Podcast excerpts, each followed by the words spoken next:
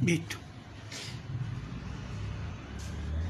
Hace algunas semanas, queridos, hemos estado hablando, estudiando o analizando, como quiera llamarle, lo que es Génesis capítulo 10. No sé si lo recuerdan.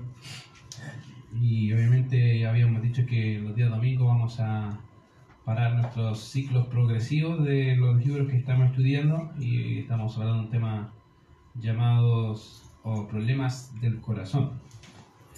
Eso obviamente significa que los días miércoles estamos estudiando eh, los libros que nos corresponden. Y como dije, hemos estado estudiando ya el capítulo 10, la descendencia o la del Toledot, las generaciones, los hijos de, de Noé, Sem, Cam y Jafet. Y obviamente hace algunas semanas atrás estuvimos hablando o tratando de entender uno de los pasajes de las escrituras más difíciles de interpretar. Ah, de verdad que es difícil, porque mucha, hay muy poca información del texto. Entonces, obviamente, es cuando hay poca información es más difícil poder determinar algún tipo de significado correcto de acuerdo al contexto que tenemos. Así que, obviamente, estoy hablando de Génesis capítulo 9, verso 25, no sé si se recuerdan de ese pasaje, cuando después que Cam ve la desnudez de su padre, ¿se acuerdan? Eh, él, en el verso 25, no en vez de maldecir a Cam, que eso era su hijo menor, maldice a su sobrino. ¿Se acuerdan? Canaán. De hecho, en el pasaje dice, maldito sea Canaán, siervo de siervo será a sus hermanos. Y la pregunta que surge obviamente de ese texto y que tratamos de alguna manera de interpretar semanas anteriores era por qué Noé maldice a Canaán, su nieto, obviamente, y no a su hijo Cam, que era la persona que había ejecutado, ¿se acuerdan? El hecho de ver a su hijo con unos ojos obviamente malversados. ¿Y por qué no lo hizo así? Y habíamos visto que había muchas interpretaciones referente a, a ese pasaje. Y básicamente, obviamente, la respuesta de esa pregunta es que Noé no estaba castigando a Canaán por el pecado de Cam, propiamente tal, sino que las palabras de Noé se, se refieren al pueblo, obviamente cananeo, que saldría de Cam o de los lomos de Cam, de hecho salen de ahí los cananitas, obviamente, y había citado a Walbur, que es un comentarista también, y llega a la misma conclusión, dice el acto de soberbia insolente de Cam no podía dejar de tener eh, consecuencias se requería de una humillación acorde con el principio de justicia retributiva. Cam cometió una, violación irreparable contra la familia de su padre y por tanto se dictaría una maldición sobre la familia de su hijo. Entonces esa, esa era básicamente la respuesta. Hay una consecuencia retributiva de familia a otra familia. Entonces esa era como lo más probable. Ya no digo que es la única interpretación, pero sí creo que es la más asertiva o certera con referente al pasaje. De manera que digo que cuando llegamos al capítulo 10, lo que vemos, eh, ¿se acuerdan? Es el orden descendente en relación a todas las veces que vemos cómo se ordenan o se mencionan a los hijos de Noé. ¿Se acuerdan? Siempre se mencionan como Sem, Cam y Jafet. Cada vez que se menciona, se menciona de esa misma forma. O diría mejor, casi el 90% de las veces que aparecen los hijos de Noé aparecen Sem, Cam y Jafet. Excepto Génesis capítulo 10 que aparecen al revés. Aparecen Jafet, Cam y Sem. Y habíamos mencionado que tiene que ver básicamente con establecer dos principios. Uno, el primer principio es establecer mm, la idea de las bendiciones, ¿se acuerdan? Cuando vemos las bendiciones de, de Noé sobre Jafet y sobre Ser, perdón, sobre Sem, ¿se acuerdan? Bendito, bendito, y hace una distinción particular con la descendencia de Cam. Entonces, el primer principio es que lo que hace Moisés es diferenciar, marcar una nota al pie, diciendo esto es importante, entonces hay que separar los grupos. En segundo lugar, lo que hace es también de forma selectiva, es introducirnos básicamente a lo que será el pacto de Dios con un hombre llamado Abraham, de cuya descendencia sale eh, básicamente su padre y de ahí Sem obviamente, y todo lo que tiene que ver con las bendiciones que se le prometieron a Sem se atribuyen a Abraham y obviamente a su descendencia que serían los israelitas. Entonces, de manera de esa manera, cuando vemos Génesis capítulo 10, hay un orden establecido y dentro de ese mismo capítulo habíamos dicho que hay eventos particulares e importantes. No se mencionan todos los, o los hijos o todas las hijas. De hecho, cuando vamos a estudiar el libro, la sección que vamos a estudiar hoy día, no, no se menciona ninguna hija. En ningún lado. Porque la idea del texto de Génesis 10 es marcar a personajes particulares y eventos importantes. La semana pasada se acuerdan que o la vez anterior vimos a un personaje importante que empezó a establecer un reino. ¿Se acuerdan cómo se llamaba? Nimrod. Nimrod, poderoso cazador delante de Jehová. Y habíamos dicho que el poderoso cazador no es que estaba cazando culebras o conejos, ¿cierto? La idea era un conquistador, un cazador de personas. La sometía y ahí se establece su primer gobierno humano. Entonces, obviamente es un evento importante, sí. Nunca antes se vio ese tipo de gobierno hasta que apareció Nimrod. Así que, como dije, hay eventos importantes acá y uno de ellos también habíamos mencionado tiene que ver con los idiomas, con las lenguas. ¿Ya? Así que, obviamente en vista de eso, necesariamente avanzar con lo que tenemos en nuestra Biblia. Así que si tienes su Biblia en capítulo 10, verso 15, mira lo que dice. Y Canaán engendró a Sidón, su primogénito, a Het, el Jebuseo, al Amorreo, al Jergueseo, al Leveo, al Araseo, al Cineo, al Arbadeo, al Semareo y al Amateo. Y después se dispersaron las familias de los cananeos. Entonces, hay hartos nombres y remedios raros, ¿cierto? Y uno dice, ok, ¿qué, qué, tan importantes son para la historia de Israel? De hecho, si ya conoce, si ha leído alguna vez el texto o la Biblia entera, va a notar que esos nombres se repiten. Y se repiten particularmente en el libro de jueces o Josué, son donde se repiten, el amorreo. ¿Se acuerdan de ellos? Los amorreos, los cananeos. Ah, dice, ah, mira. Y son importantes, sí, porque básicamente van a, nos están marcando una pauta geográfica de, la tierra prometida. Y obviamente es la tierra donde la nación de Israel tenía que entrar y, gobernar, porque a ellos les fue dada la tierra por heredad. Entonces son importantes, sin duda lo son. Entonces, cuando llegamos al capítulo 10, obviamente vemos uh, esa, esa sección. Entonces, empezaba, en el texto empieza hablando que Cam engendró a Sidón, su primogénito. Ahora, el nombre Sidón puede significar pesca o un pueblo de pesca. Si bien generalmente la encontramos en el resto de la Biblia como una ciudad, ya lo que ahora sería Saída, esta se encuentra básicamente a 241 kilómetros de lo que es el sur de Antioquía. Ya, y a 33 kilómetros al sur de, de, Beirut.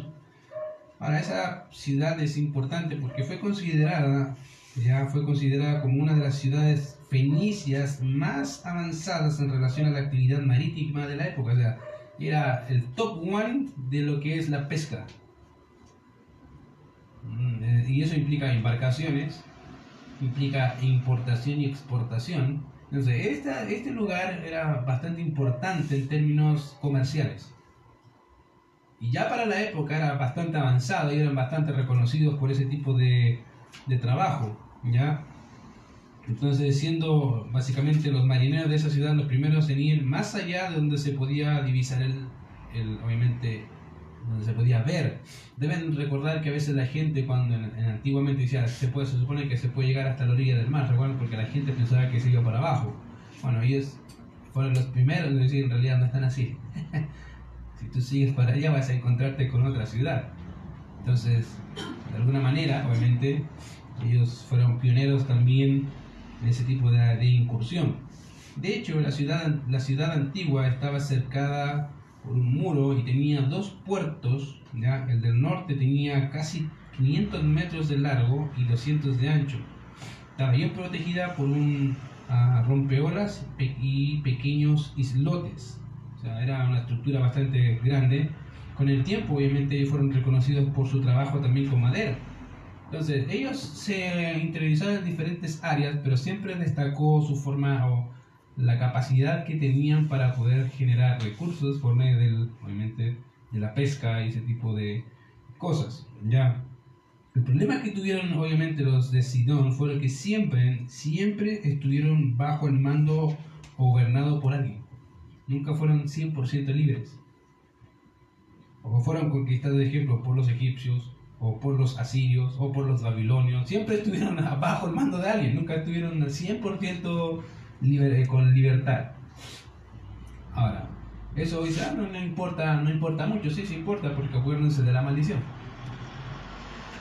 Bajo el contexto querido que estamos hablando, tienen que recordar siempre que todos los hijos de Can, o de, en este caso, de Canaán, están bajo maldición. Y bajo esa maldición, obviamente, hay repercusiones. En ese caso, obviamente, eh, eh, aquí se ve una. Ellos nunca fueron 100% libres. Probablemente gozaron en algún momento de libertad, pero rápidamente eran conquistados. ¿Por qué? Porque tenían comercio, querido, y esa parte de la parte comercial siempre es un problema. ¿Por qué? Porque se quiere obtener el recurso del otro. Entonces, en este caso, ellos fueron bastante, muchas veces conquistados. Ahora, aunque el 90, como dije, el 99% de las citas que encontramos acerca de Sidón en las escrituras hablan de una ciudad, de hecho, diría, el 99% de las citas que encontramos de Sidón es una ciudad, muchos piensan que al mencionarse aquí, obviamente como Sidón, se refiere a una, a una ciudad y no a una persona. Hay algunos hermanos que te van a decir, ¿sabes qué? En realidad ese no es, un, es una persona, no es el nombre de una persona, es el, el, nombre de una ciudad. Pero hay un serio problema porque si es así, entonces los nombres siguientes también son ciudades. Y en realidad, si se acuerdan, hace algunos comentarios, hace algunas predicaciones atrás dije que generalmente los lugares que se conquistaban tenían el nombre de quién? Del padre de familia. Siempre. Siempre tenían o eran acompañados o titulados con el padre de familia, el principal. Los cananeos. ¿Quién es el padre de los cananeos? Canaán. ¿Cómo se llamaba la tierra? Canaán. Entonces tú dices, ah, mira, entonces es la tierra. No, no, es el nombre de una persona que conquistó el lugar o se estableció ahí por mucho tiempo. Entonces llegar y pensar que es solamente una ciudad es ignorar el contexto del pasaje. Entonces a veces va a pasar que hermanos uh, van a dejarse influenciar por otros textos y no por el contexto también del pasaje. Y acá hay una clara explicación de eso. Ahora, sin más decir, no tengo más, sin nada más que decir sobre Sidón, obviamente eh, el contexto nos ayuda a determinar que es un nombre. Ahora, fíjense, el texto habla de su segundo hijo y se menciona en esa lista que es Het, ¿cierto? Y engendró a este Sidón y también a Het, también conocido como los Eteos o los Hititas.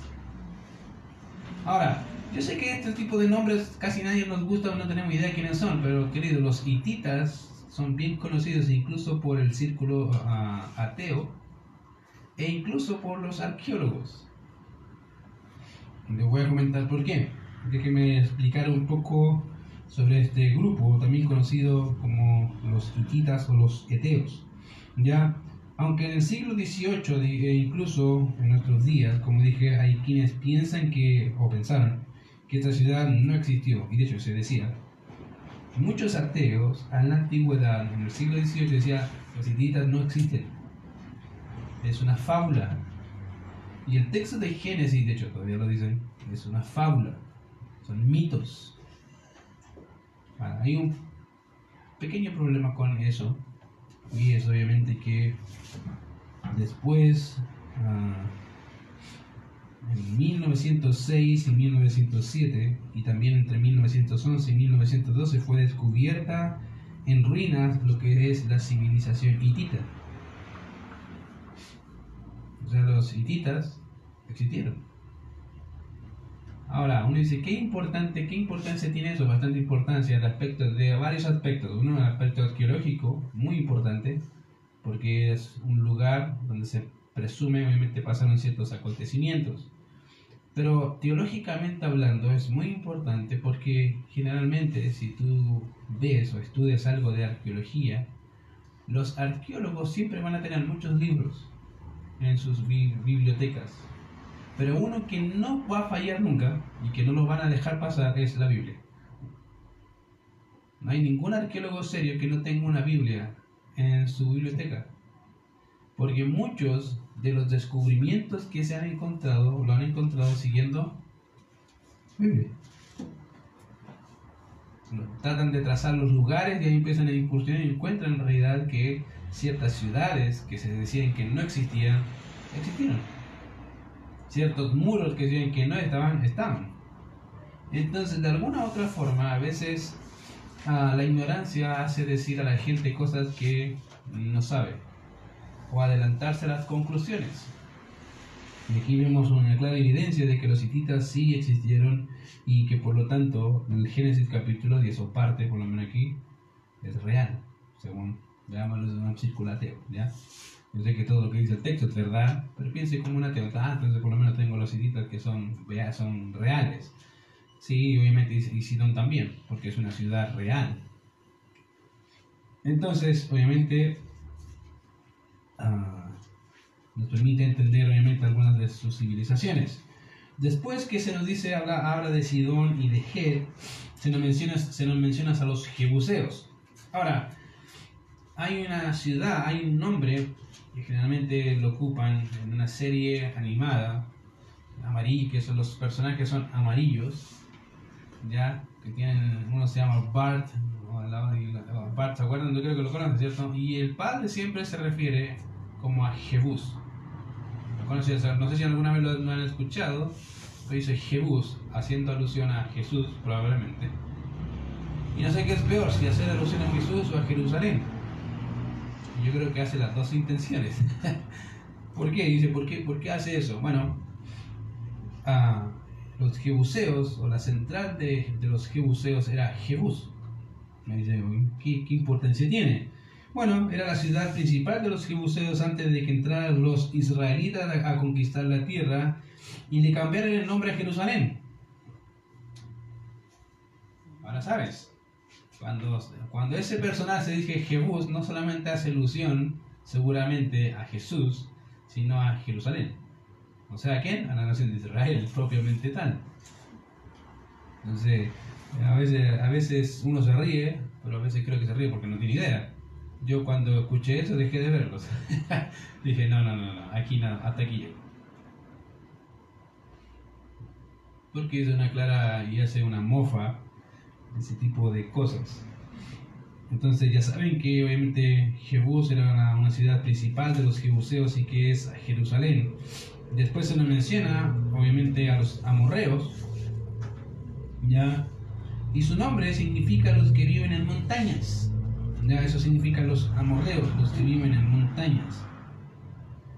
Según Evis Carballosa, un escritor, teólogo, dice que los amorreos habitaban la zona montañosa de Judá y junto con los eteos constituían el pueblo más poderoso de Palestina, los eteos.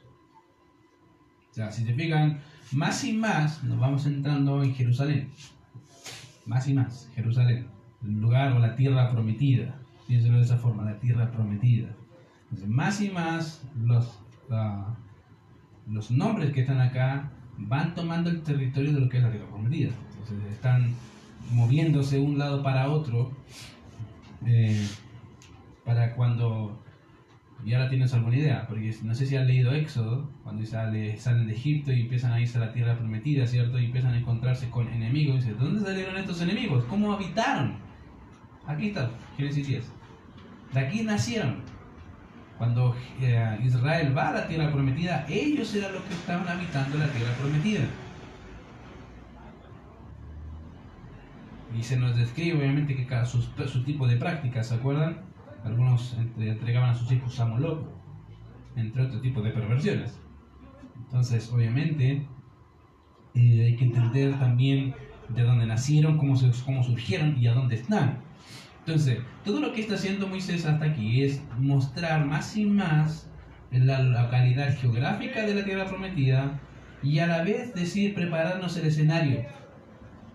Ya, es como lo que ha hecho la hermana Jimena estas últimas semanas con otras hermanas, ayudando a que el escenario, ¿cierto? lo están hermoseando, colocando algo más, pero es lo mismo que hace Moisés, está hermoseando todo el escenario para qué? Para después mostrar cómo viene el Mesías. ¿Cuál es el lugar? ¿A dónde nació? ¿Cómo surgió la promesa? Más y más va tirando, va, nos va mostrando y nos va llevando a ese lugar. Así que, obviamente, en ese tiempo eh, de la conquista de Israel por la tierra de prometida, eh, estaban los jebuseos. Ahora, anterior a, los jebuseos, obviamente, que serían las tabletas de Mari.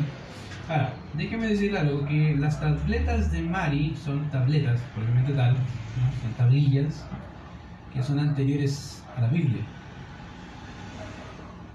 Ahora, en esas tablillas es interesante, hablan de este grupo. habla directamente de lo que son los jebuseos. ¿ya? dan muchos datos de ellos y se cree que Amrafel de Sinar era uno de sus reyes. Ah, dice, ¿quién es Amrasel? Génesis capítulo 14, verso 1. Amrafel dice, que era uno de los reyes de la tierra de Sinar. Más y más se está creyendo que ese rey, en Génesis capítulo 14, verso 1, era rey particularmente de los jebuseos. Ahora, cuando los pueblos del norte los sacaron de su territorio, se establecieron en lo que es Babilonia y tomaron el control de toda esa zona, llevando a Babilonia a uno de sus momentos más ricos. Si ya sabemos algo de Babilonia, queridos, en realidad este era el periodo donde Babilonia tuvo, más plata, más dinero, por los jebuseos, ¿ya? Después fueron vencidos por lo que eran los eteos y se establecieron en una extensa porción de lo que es Canaán. Y ahí se quedaron. Entonces, hay un factor común, queridos, en todo esto. Y que quiero que piensen, ¿cuál es el factor común? En cada uno de los pueblos. He mencionado uno. El factor común es que todos ellos están en la tierra prometida. Están mostrándonos el sector. Pero hay otro factor, hay más factores. Entonces, piense por mí, ¿cuáles son los factores comunes de estos lugares?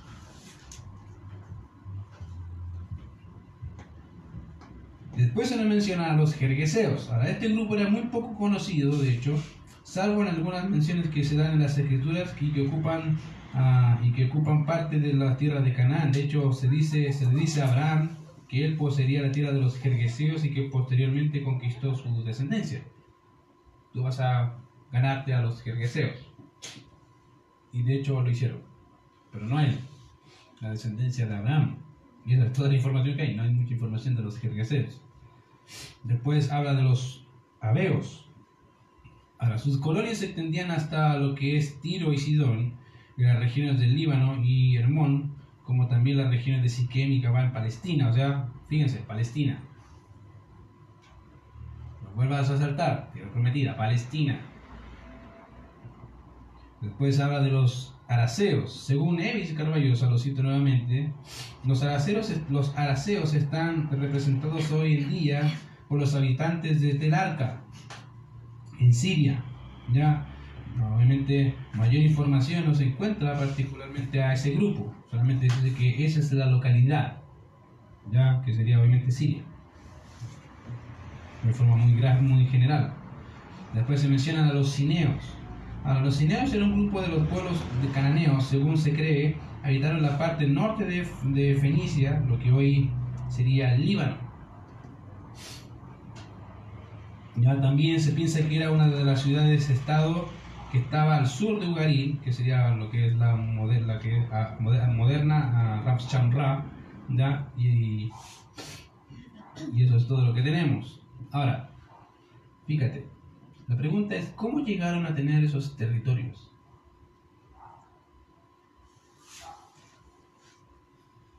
Piensa, ¿cómo ellos llegaron a tener esos territorios? Porque si empiezas a pensar si es la tierra prometida, entonces había muchos grupos metidos en un sector. Ahora, si te das cuenta, desde el momento en que el hombre cayó hasta este punto, uno dice, y la pregunta típica, cada vez que hay guerra es, ¿por qué hay guerra? Ah, pero cierto, cierto, eh, siempre que hay una guerra, ¿por qué Dios permite, o por qué hay guerras? ¿Por qué Dios permite la guerra? Bueno, querido, en realidad la guerra partió cuando? Cuando el hombre le declaró, le declaró la guerra a Dios. Ahí empezó y se manifiesta en su guerra contra quién? Contra sus semejantes. Todos los, todos los lugares que, se mencionan acá, ¿usted cree que le preguntaron al vecino, vecino, ¿me presta un pedacito de su tierra? y el vecino dijo, sí, pase, coloque un cerco, no hay ningún problema. O lo combatieron. Querido, de hecho Santiago hace una alusión hablando de los hermanos, ¿de dónde vienen las guerras y los pleitos entre vosotros? ¿No son de vuestras pasiones que combaten? Y es verdad. Querido, la guerra nace por dejar a Dios de lado y querer gobernar sobre otros. O en otra medida, querer ser un tipo de divinidad, y que tenga un poder. Piénsalo. Ahí nace. Por eso más adelante y más y más se va viendo, a, sabiendo una teocracia. ¿Qué significa? Teocracia vemos cómo Dios gobierna, ¿cierto? En la tierra. ¿Por medio de quién? De la nación de Israel. Por eso se llama el periodo de la teocracia. ¿Por qué? Porque vemos a Dios gobernando, Dios guiando a la nación, Dios haciendo y no haciendo cosas o permitiendo situaciones a la nación, hasta que la nación dice, ¿sabes qué? Queremos ser como las demás naciones.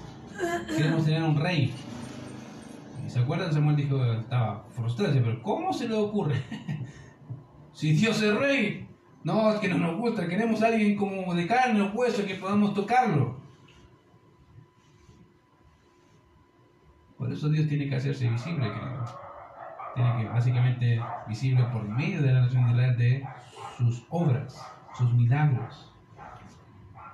¿Se acuerdan para qué? Para que se recuerden, dice, ¿quién soy yo? ¿Quién ganaba las batallas de Israel?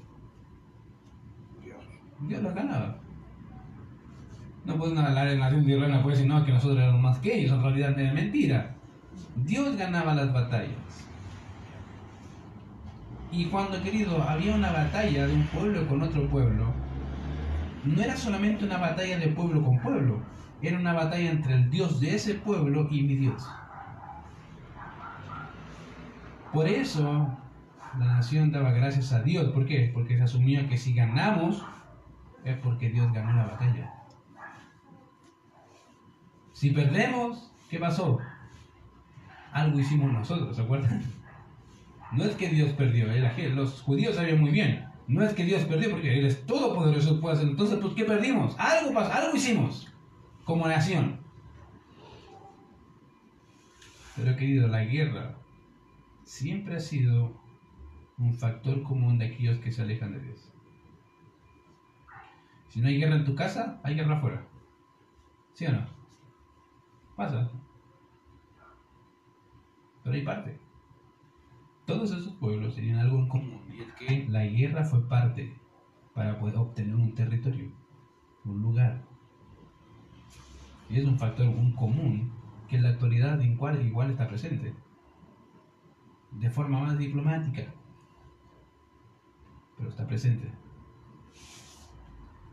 Puesto hoy día, creo que hoy día vi algo de uh, del discurso del, presidente de El Salvador contra, cuando se paró en el podio de la ONU. Me encantó. Dije, este, una tiene pantalones y otra dice, ¿sabe, sabe lo que, cuál es su labor? Me dijo básicamente, en mi país la gente no escogió para qué, para gobernar mi país. Importa nada lo que la gente o la ONU crea o piense. Y decía, y puso un ejemplo muy gráfico. Dije, este, me encantó hasta el ejemplo. Dijo, había un, un hombre que tiene una casa humilde y al lado tenía su vecino rico. Y cuando el vecino humilde quiso arreglar la casa, el vecino rico estaba enojado porque el, humilde tenía que arreglar la casa. en vez de alegrarse. Y le dijo, con eso le dijo todo. dije, wow. Hay guerra. Esa es una guerra diplomática. Pero es guerra. Con todas sus letras. Como dije, hay formas de guerra. Esa es una forma diplomática de decir yo mando y el otro va a ser su forma diplomática y decir no, aquí mandamos nosotros. Hay guerra, querido.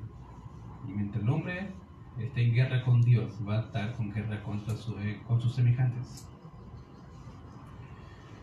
Entonces, mira, cuando llegamos acá, obviamente el texto habla de muchas ciudades, muchos nombres, y si seguimos, dice ahí, eh, dice los arbadeos, otro grupo de los hijos, acá dice, estaban situados en la ciudad de Arba, esta, eh, esta estaba ubicada sobre una pequeña y rocosa isla al norte de Siria, que era famosa por sus actividades marinas. Estos tenían mucha relación con los fenicios, particularmente con los de Tiro. ¿Por qué? ¿Se acuerdan? Había otra ciudad que también hacía lo mismo, comunidad. Entonces, se prestaban ayuda. Ellos hacían intercambio. Entonces, a veces creemos que cuando llegamos a Éxodo, llegamos a Levítico, número, es como que recién se apareció todo. No, no, no. Ya había movimiento de personas, ya había una estructura económica. Había. Y obviamente todos los pueblos ahí querían conquistar Canaán. Ahora, no sé si te preguntas o si te has preguntado por qué siempre ha habido guerra con Israel. Con esos sectorcitos de tierra. ¿Te has preguntado eso? Te lo puedo decir. Geográficamente ese es uno de los sectores mejores. Porque se conectan dos lugares, ¿cierto? Dos continentes, literales. Entonces, si quieres bajar, quieres pasar por el continente, ¿qué te pasa? Peaje. ¿Quién no querría ese pedacito de tierra? Si todos tienen que pasar por ahí, obligados. Siempre ha habido guerra. ¿Por qué? Intereses. Después dice los semareos. Ahora, al parecer habitaban la costa mediterránea al norte de Trípoli, lo que sería una ciudad-estado de, de, Simura, situada a 7 kilómetros de Arba. Después estaban los amateos, que estaban ubicados sobre el río Orontes, en Siria. Está, eh, está ubicada la ruta comercial que va desde Asiria, perdón, hacia, hacia, mayor, hacia Menor, hacia el sur, y era el centro de un reino independiente. Fíjate, ahora empiezan los reinos. Ya había un reino mayoritario, grande, que era el de y aparece otro, ya por los uh, amateos, que era probablemente un reino más pequeño, pero independiente. Obviamente al límite sur, del cual sería obviamente lo que sería al norte de Israel, y estaban al, sur, en el límite. ¿Ya? Ahora, mira, es interesante porque cuando llegamos y vemos todos esos nombres, y llegamos al verso 19, nos resume todo el territorio. Mira, el verso 19 dice, y fue el territorio de los cananeos desde Sidón en dirección a Gerar hasta Gaza. Me imagino que se acuerdan de Gaza, ¿cierto? La franja de Gaza, ¿se acuerdan? Ya, por ahí. Dice, y después se dispersa, dice, y... Uh, en dirección de Gerar hasta Gaza y en dirección de Sodoma, Gomorra, Adma y Seboim hasta Laza. ¿Son importantes? Sí. Más adelante se mencionan. Sodoma, Gomorra. Y uno piensa, ya, generalmente los maestros hacen énfasis en Sodoma y Gomorra. Y no fue solamente Sodoma y Gomorra. Fueron estas ciudades. Porque estaban juntas, una a la otra. Y se quema Sodoma y Gomorra, no se quema Sodoma y Gomorra solamente. ¿Se acuerdan que de hecho Lot le dice al ángel, pero déjanos ir allá, no sea que nos alcance el fuego? dijo, ya, ok, anda, quédate ahí, en tal lugar. Entonces, fíjate que todo hasta aquí no, nos menciona ni sus prácticas, no nos menciona qué pasó, solo, solo nos menciona los territorios. Pero más y más, mientras más avanzamos, aparece Sodoma y Gomorra, aparecen los amorreos, ¿cierto? Y todos ellos que tenían prácticas literalmente aberrantes. Al punto de entregar a sus hijos a dioses. Y literalmente lo entregaban al fuego. Ah, entonces no es algo muy lindo. Entonces acá vemos tipo de prácticas, Sodoma y Gomorra conocidos por sus prácticas ciertos, ah, moralmente desechables. Y aquí también vemos ese tipo de ciudades. Ahora, todo eso se resume, obviamente, cuando llegamos ahí, dice, fueron los territorios de los canales de Sidón, etcétera, etcétera, en todo ese territorio. Un escritor llamado Henry, uh, Henry M. Harry dice lo siguiente, dice, los eteos se esparcieron por Asia, Asia Menor y quizá los cineos por China. Los otros pudieron haberse esparcido también. La, la declaración solo menciona a los cananeos, sugiriendo de ese modo que estas tribus a la postre se esparcieron más que las otras. Quizá eso se ve mejor en su desplazamiento al norte y, al este de Asia y luego finalmente, vía el estrecho de Bering que existía hacia el sur de lo que es eh, al sur de América. Ahora, ellos probablemente, porque uno dice, ¿cómo pasaron a América? Ahí está, pues lo dije recién por el estrecho de Bering como puente que existió durante lo que era la era glacial. Cuando había un puente, entonces lo más seguro que pasaron para allí. Ahora, fíjate que el verso 20 dice, estos son los hijos de Cam, por sus familias, por sus lenguas, en sus tierras, en sus naciones. La pregunta es, ¿cuándo surgieron las lenguas? ¿Cuándo surgieron los idiomas? Porque dice lenguas plural. O sea, ya tenía más de una. ¿Cuándo? ¿Cuándo surgieron? Porque si vemos Génesis 11, aparece después. ¿Cómo, ¿Cuándo surgieron entonces? Bueno, creo que Moisés tiene esa peculiaridad al escribir, que invierte el orden de algunas cosas. Como recién lo vimos, ¿se acuerdan? Generalmente encontramos los libros, los nombres de los hijos de Noé, Sem, y Jafet. Aquí no. Invierte el orden. Jafet, Cam y Set. Y Sem, perdón. Y aquí vemos algo más general. En cada sección, si se fijan que hemos visto, termina de esa forma. Mira lo que dice el verso 5 del capítulo 10, hablando de los descendientes de Jafet Dice, de estos se poblaron las costas, cada cual según su lengua, conforme a sus familias en sus naciones. O sea, ellos tenían lengua, un idioma. Cada uno tenía un idioma. Cuando llegamos al, al verso 20, vuelvo a decir lo mismo. Estos son los hijos de Cama, ahora por sus familias, por sus lenguas, en sus tierras, en sus naciones. O sea, ya habían lenguas, ya habían idiomas. La pregunta entonces, ¿qué pasó? ¿Cuándo surgieron los idiomas? ¿Cuándo surgieron las lenguas? ¿De dónde salieron eh, eh, ese tipo, o lo que hoy conocemos como idioma, ¿cierto? Propiamente tal. Génesis 11.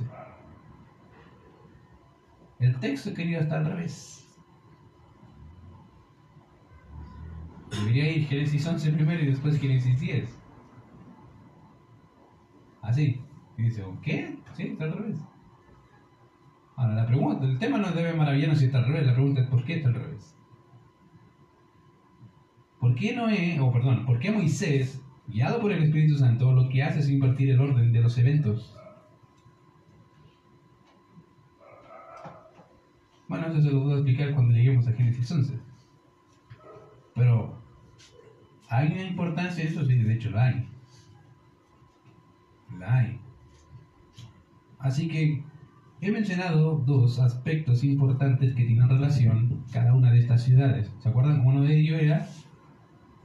Gracias. El evento importante primario era... ¿No se acuerdan? el segundo, las guerras. ¿Cierto? Cada, algo en común que tiene es que la guerra nace cuando el hombre se aparta de Dios No solamente cuando Adán pecó le declaró la guerra a Dios, sino que a sus semejantes. El primero fue que cada uno de estos lugares obviamente apunta a quién? A Jerusalén, a la Canaán, a la tierra prometida, donde se van a desarrollar todos los eventos que vas a leer en la Biblia. ¿Cada ciudad que está acá tiene relación con, con la historia? Sí. Cada una de ellas tiene relación directa con quién? Con la nación de Israel. Ya sea directa o indirecta, están todos centralizados hacia allá. Y en tercer lugar, hay una cosa importante también que debemos destacar. Y es que no solamente vemos a estos dos aspectos, sino que también hay un aspecto importante y es que los hombres no solamente se alejan de Dios, sino que a consecuencia de su pecado desarrollaron los idiomas. Y eso puso una división entre los mismos hombres. es fácil entender a un gringo? Yo creo que no. Sobre todo si no hablas inglés. Eso no es una división, ¿cierto? De alguna forma, sí. Antes no era, antes no era así. Antes todos podíamos hablar con libertad y entendernos con libertad. Pero fíjate que cada pasaje, cada sección termina diciendo por sus familias, por sus lenguas, en sus tierras, en sus naciones. Si bien dentro del plan de Dios estaba que los hombres poblaran la tierra, a veces Dios tiene que tomar decisiones drásticas para llevar a cabo su plan, porque el hombre se revela en contra de Dios y su plan. Piénsalo. A través de el ejemplo de la iglesia.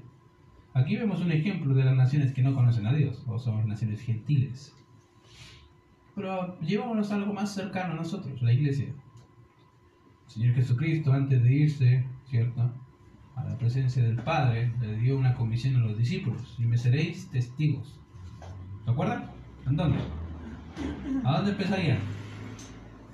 Jerusalén. Jerusalén, después, Judea, después, después, y después, toda la tierra. Los últimos, esa era, esa era la comisión, ¿cierto? Me seréis testigos en Jerusalén, Judea, Samaria, hasta el último de la tierra. cuando empezamos a leer Hechos, vemos que están en Jerusalén, ¿de acuerdo? La fiesta. Y pareciera que mantrabamos Hechos 4, Hechos 5, todavía en Jerusalén. Hechos 6, Jerusalén. Hasta que llega la persecución. Y uno dice, pero eso es algo horrible. Bueno, querida, a veces Dios permite situaciones para llevar a cabo su plan. Y eso involucra a veces la muerte de sus santos. ¿Te fijas? ¿Dios llevó a cabo su plan? ¿Sí? ¿Cuántos murieron? Muchos. ¿Pero llevó a cabo su plan? ¿Sí? Uno podría pensar, oh, que Dios tan duro. No, Dios misericordioso, porque lo salvó y después se lo llevó. Querido, los hombres estamos habituados a rebelarnos contra el plan de Dios. Como que sabemos que hay que hacerlo y no lo hacemos. Y desde que empezamos la historia de la humanidad, el hombre se ha rebelado contra el plan de Dios y su voluntad. La pregunta entonces es, ¿qué es lo que Dios quiere de ti? Bueno, y si lo sabes, ¿te estás revelando? ¿O estás haciendo lo que Dios quiere que hagas? La mejor, querido, la mejor cosa que puedes hacer siempre es preguntarte, ¿estoy haciendo lo que Dios quiere? Y si la respuesta es sí, tranquilo, Dios está de tu lado. Pero si no, teme.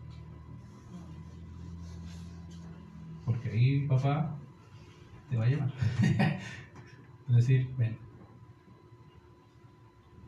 Así que vamos a orar y vamos a terminar. Oramos. Señor, te damos gracias, Padre, por este tiempo. Gracias por tu misericordia y por tu cuidado con nosotros. Gracias, Señor, porque a pesar de ver cómo más y más vamos viendo el contexto de cómo se prepara todo para ver a tu nación, Señor, volverse en guerra, Señor. Le damos gracias porque vemos también tu cuidado, Señor, y tu plan desenvolverse, incluso aunque los hombres se vayan en contra tuyo, Señor. Eso no es importante. Al contrario, nos permite enseñarnos, nos, perdón, nos enseña, Señor, que a pesar de los hombres, tu plan siempre se hace. Y te alabamos, Señor, porque eso muestra que tú eres fiel a tus palabras, Señor. Gracias por todo lo que tú haces, Señor, en nuestras vidas y te rogamos que nos permita, Señor, glorificarte cada día, Señor. En alma, mente y corazón. En Cristo Jesús oramos. Amén. Pastor.